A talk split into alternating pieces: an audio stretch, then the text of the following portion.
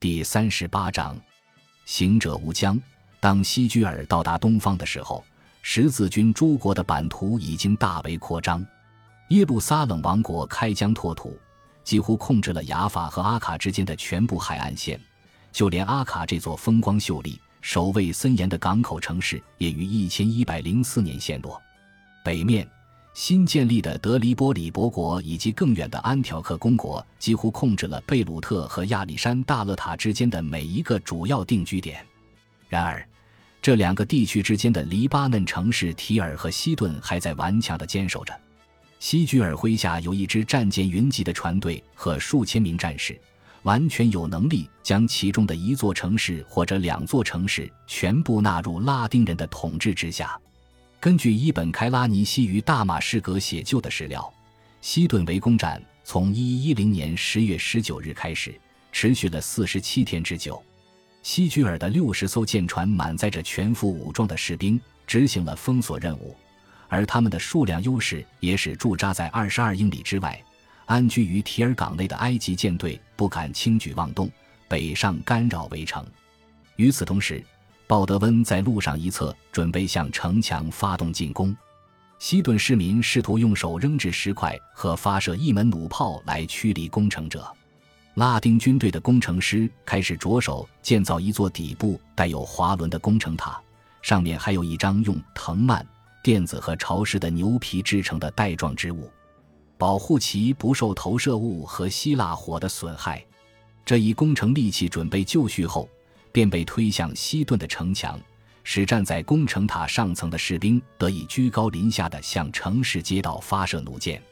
根据伊本·开拉尼西的记载，这些战士配备了水桶和醋，一旦守军用火攻来对付他们的话，便可以用这些东西来浇灭自己身上的火。亚琛的阿尔贝特还听闻西顿的市民试图在工程塔下方挖掘地道，但这一计划被泄露出去并遭到挫败。最终，被围者决定他们已经受够了，于是西顿在十二月四日向国王鲍德温一世投降。守军在得到安全通行权的保证后离城，所有希望离开的穆斯林都被允许前往大马士革，那些留下的市民则不得不集体缴纳总额达两万蒂纳尔的贡金。用一本开拉尼西的话来说，这使他们变得一贫如洗。斯诺里斯图鲁孙则一如既往地提到，西居尔的部队得到了大量战利品。他们在这趟旅程中掠夺了如此之多的战利品，以至于当他们在海上巡航时，他们的船帆上都贴着闪闪发光的昂贵事物，用以宣扬己方的威名。在帮助十字军攻克西顿并完成自己前往耶路撒冷的朝圣之旅后，西居尔认为他的使命已经完成了。他经由阿卡离开十字军王国，在拜占庭之下的塞浦路斯停留了一段时间，然后在一千一百一十一年，沿着小亚细亚西部的海岸直达君士坦丁堡。斯诺里写道：“随着他们接近米克拉加尔兹，他们的舰船以紧密的阵型排列，以至于舰队看起来像一道牢不可破的城墙。阿莱克修斯科穆宁一如既往地张开双臂欢迎这些来访者。”其他人可能已经受够了十字军，因为在一零七至一零八年，当西居尔还在加利西亚为祸一方的时候，拜占庭皇帝的老对手伯西蒙德率领一支大军进攻伊利里亚帝国在巴尔干半岛的领土。伯西蒙德声称，这是一场十字军东征。伯西蒙德军队的兵员从法兰西、英格兰、意大利、德意志和其他地区招募而来，并且包括至少一个挪威人。名为瓦特斯福德的哈蒙德，然而这场冲突却以阿莱克修斯的胜利告终。在都拉基乌姆遭受一次惨败之后，伯西蒙德被迫同意一项协定，承认自己是拜占庭皇帝的封建附庸，并允诺他将尊重拜占庭在安条克的权利。安娜科穆宁娜欣喜若狂地记下了伯西蒙德含羞忍辱的言辞，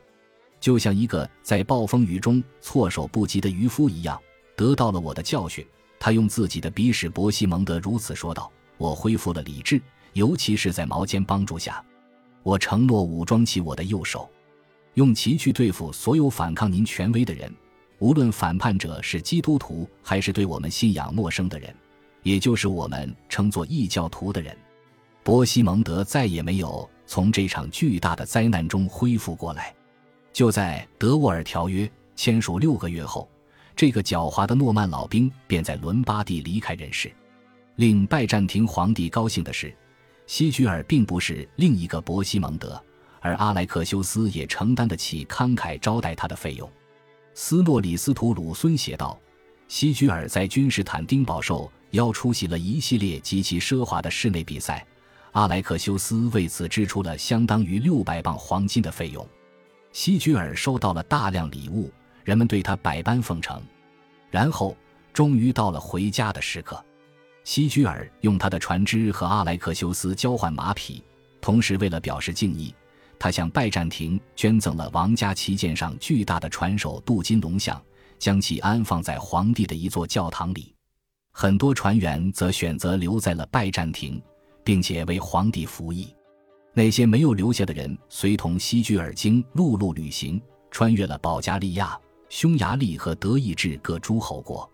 当他回到故乡时，发现自己的王国欣欣向荣，他的人民很高兴看到他回来。众人都认为，有史以来从挪威起航的远征中，没有比这更为光荣的远征了。